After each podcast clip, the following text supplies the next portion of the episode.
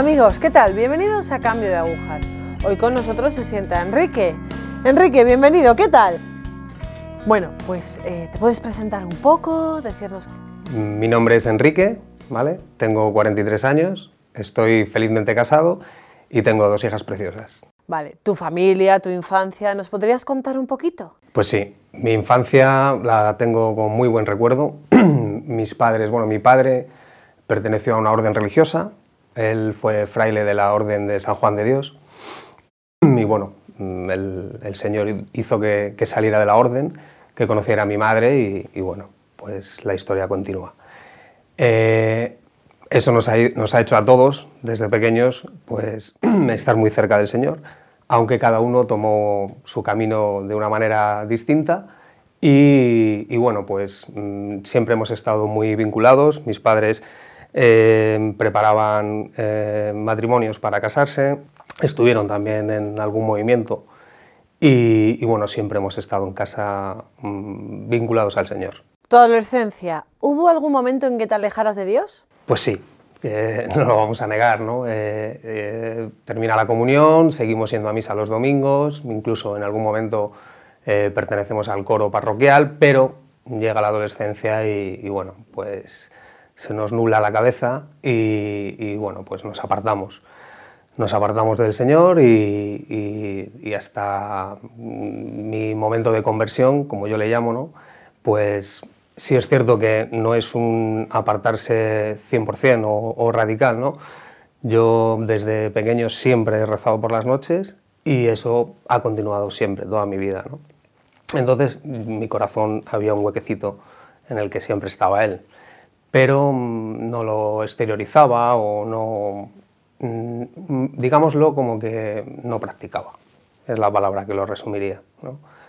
Hasta el Señor siempre nos ha acompañado y su puerta ha estado abierta hasta que nosotros hemos querido entrar. Vale, en un momento dices que te alejas del Señor, bueno, quizás la adolescencia nos nubla un poco la cabeza. Correcto. ¿Nos puedes explicar un poco más cómo fue ese momento?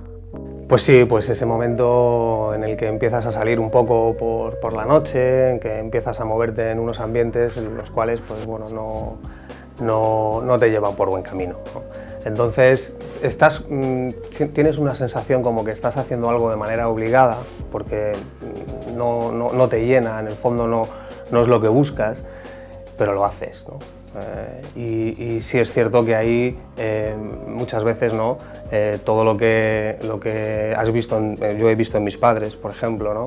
pues yo ahí veía que, que no, no, era lo que, lo, que, lo que debía hacer. ¿no? Y, esa profundidad que ellos me han enseñado desde, desde pequeño, pues era un poco la que te chocaba ¿no? y te hacía que, ese vacío que tú tenías, porque era un vacío, no es otra cosa, lo veas mucho más claro.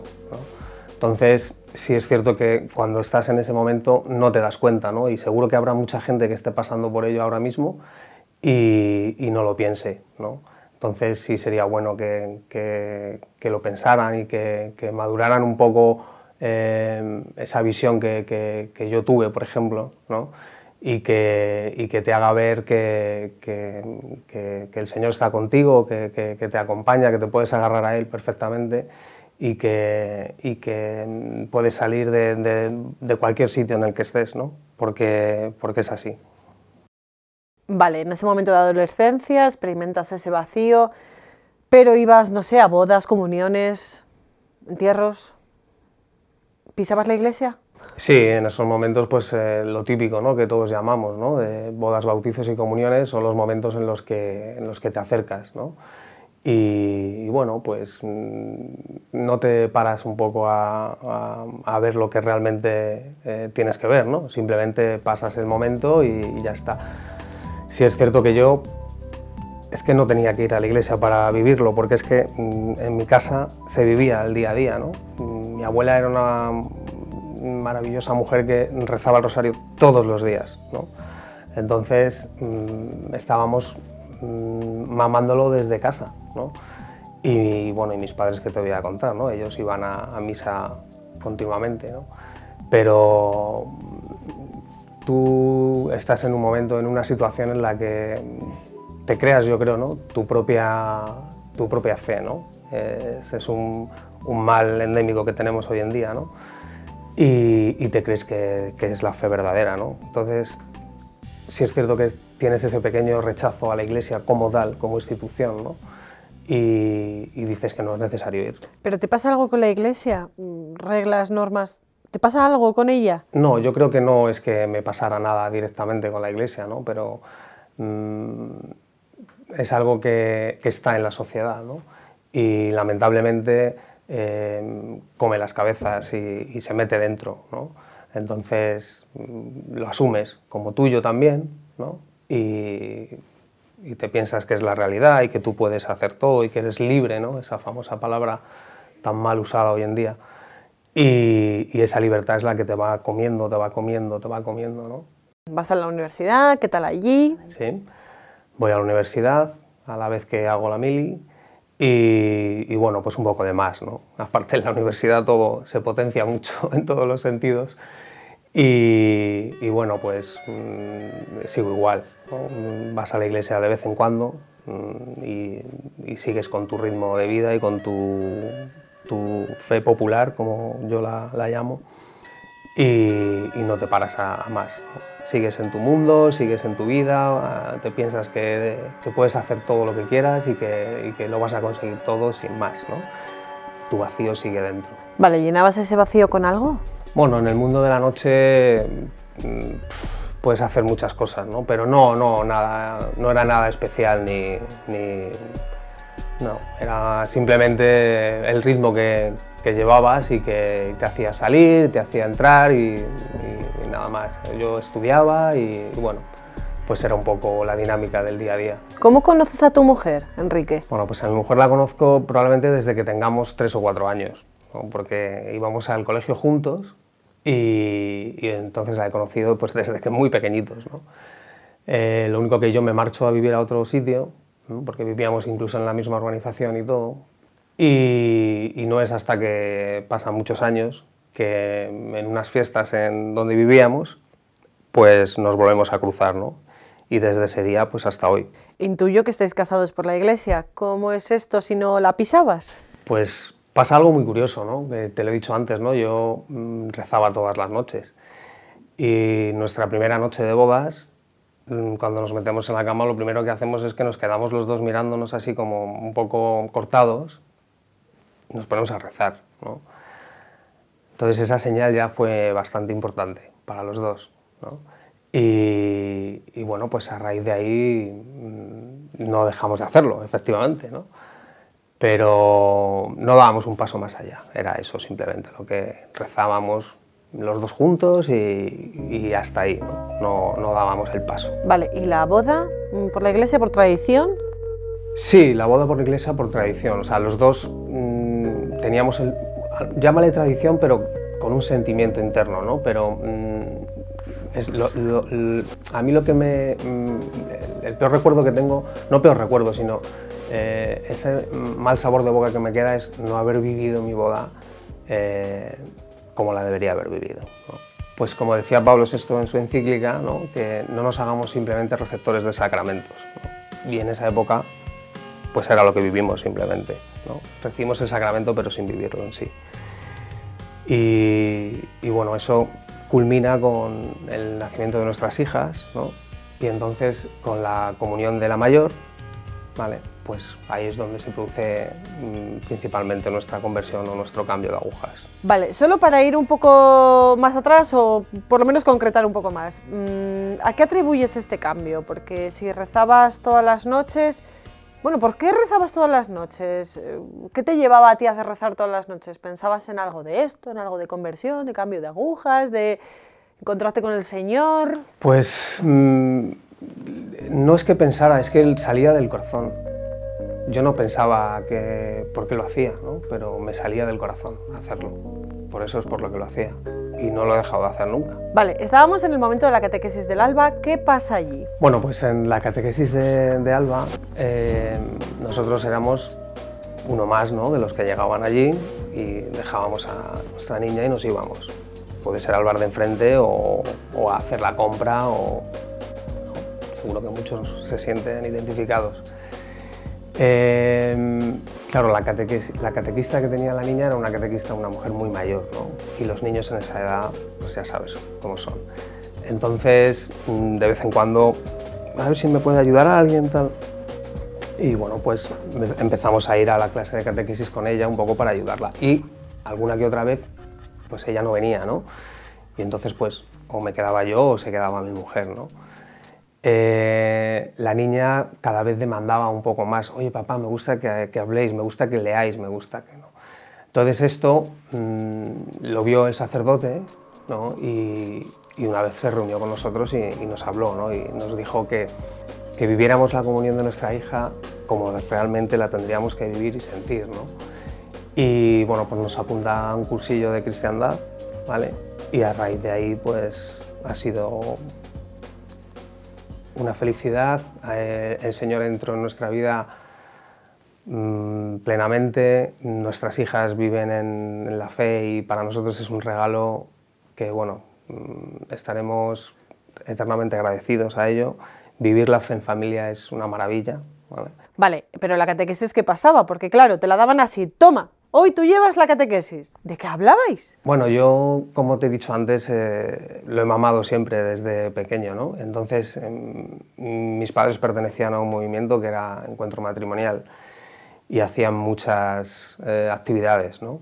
Entonces, siempre hemos estado en contacto con ello, ¿no? Y siempre mi abuela me ha contado, algo sabíamos, ¿no? Y, bueno, pues hablábamos un poco de cuál había sido nuestra experiencia y, intentábamos que los niños pues mm, la vivieran como, como lo mejor que pudieran, ¿no? Y, eso es un poco lo que les contábamos, ¿no? Hacerles sentir un poco eh, que el Señor estaba vivo. Vale. ¿Y tú en estas catequesis al ayudar sentías que, no sé, te ibas metiendo poquito a poquito y Jesús se iba metiendo poquito a poquito en ti? Tú al, vivir esas catequesis mm, veías que, algo internamente te decía que, querías más, que, necesitabas más. Y por eso la oportunidad que nos brindó este sacerdote pues, mm, fue maravillosa para nosotros, ¿no? porque nos faltaba mucho, o sea, muchísimo. Y a través de ese camino pues, eh, empezó a llegar eh, ese conocimiento que no tienes, eh, ese, enamoramiento que es mm, enorme, sobre todo eh, en los primeros pasos ¿no? que das. Y, y, sí, lo sentíamos mucho. ¿Fue en el momento en el cursillo? ¿Fue en otro momento? ¿Nos puedes contar? No, quizás no fue el cursillo en sí, ¿no? El cursillo te ayuda mucho, hay que reconocerlo pero no fue a lo mejor solamente el cursillo, no fue en el cursillo ¿no? donde, mm, donde más lo, lo, sientes. Eh, el cursillo fue el comienzo, después del cursillo, pues bueno, mm, eh, vamos a nuestra parroquia, porque ellas hicieron la comunión en otra parroquia, no en la nuestra, donde nosotros vivíamos. Entonces luego vamos a nuestra parroquia eh, y empiezas a tener vida parroquial, que es muy importante también. Allí conocemos a más gente, matrimonios, otro sacerdote y, ese camino pues, es el que te va un poco eh, haciendo ver y haciendo sentir y esa necesidad que tú tienes de seguir avanzando y, conociendo al Señor y, viviéndolo y que tus hijas encima lo quieran ver y lo quieran vivir todos juntos, pues eso es una recompensa enorme. Bueno, ¿y qué pensaba la gente, tu familia, los amigos? No sé, ¿qué os decían? ¿Qué te decían? Bueno, pues la familia hay de todo, ¿no? Hay familia que encanta y que lo comparte y hay otra que no. Hay otra que respeta y, pero vamos, no, mm, no era un poco lo que nos hacía a nosotros seguir o no seguir, ¿no? Pero pero sí, hay familia que lo respeta y otra familia que no lo comparte, digámoslo así. ¿Y los amigos? ¿Afectaba este cambio en vuestra vida social o apenas lo notaban? Bueno, eh, los amigos al final, eh, nosotros nos fuimos a vivir fuera, ¿no? vivíamos en otro sitio donde no... y los amigos los veías un poco más puntualmente. Ya estás metido en una vorágine entre el trabajo, los niños pequeños y eh, con lo cual tus parcelas de amistad se concentran en pocos días a lo mejor y muy concretos. ¿no? y esto te va abriendo nuevas amistades y nuevas eh, sensaciones y ¿Cómo crecéis en la fe? ¿Os metéis en la parroquia? ¿Os metéis en otro tipo de grupo? ¿Cómo crecéis? Sí, el crecimiento luego en, esta parroquia eh, nos conduce a través de, entrar en el coro. Eh, mi mujer eh, continúa ya y no lo deja el tema de la catequesis, ¿no? Y, bueno, siempre pues yo cubría lo que podía, ¿no? cuando alguien faltaba o y, a través un poco de esta vida eh, con, el coro y con, esta gente que, conocimos, pues, pues ahí fue donde, donde seguimos nuestro camino. ¿no? Vale, y te metiste en el coro, te metiste en la parroquia, pero ¿cómo era vuestra vida de oración? Bueno, pues mm, mi vida en la oración en la iglesia, eh, nosotros estamos ahora, eh, pertenecemos a un grupo de la renovación carismática, eh, quedamos mm, todos los viernes en nuestra parroquia, hacemos adoración, estamos con el rosario y luego la misa, ¿vale? Eso hacemos todos los viernes y luego los domingos, todos los domingos, ¿vale? Eh, también eh, tenemos nuestro grupo de, renovación en otra parroquia que es de Guadalajara. Y aparte de todo esto, pues lo que el párroco nos pide y que necesita, pues estamos ahí. Estamos también levantando un grupo de evangelización y un poco en, eso es en lo que basamos nuestro día a día. ¿Y la Virgen, mm, dirías que la Virgen tiene un papel especial en vuestra conversión como familia, inclusive en la tuya como persona? Bueno, la Virgen para mí tiene un me hace, me llama la atención que me lo preguntes, no por nada, sino porque mm, mi abuela, que te he hablado de ella, ¿no? su pueblo, ella era muy, muy, muy devota de la Virgen de la Soledad. Entonces a ella le gustaba mucho ir, pero no podía. Y ella, mm, siempre que iba, iba con su hermana, que eran las dos. Y entonces yo hacía lo imposible por llevarlas. Y siempre que iba, pues eh, a lo mejor el día que yo podía llevarlas o en el momento en el que podía yo llevarlas, pues estaba cerrada, ¿no? la, capilla de la Virgen. Íbamos a casa de la mujer que cuidaba y nos abría la capilla para que yo la pudiera ver. ¿no? Entonces, mm, esa devoción que ella me inculcó sobre la Virgen de la Soledad, que la tengo siempre en mi mesilla, pues me ha quedado. ¿no? Entonces, mm, me hace mucha ilusión que me preguntes por ello, porque sí. Eh, Luego ella siempre estaba rezándola y, siempre, siempre ha estado con nosotros. Enrique, ¿qué le dirías a una persona que ha vivido por lo mismo que has vivido tú?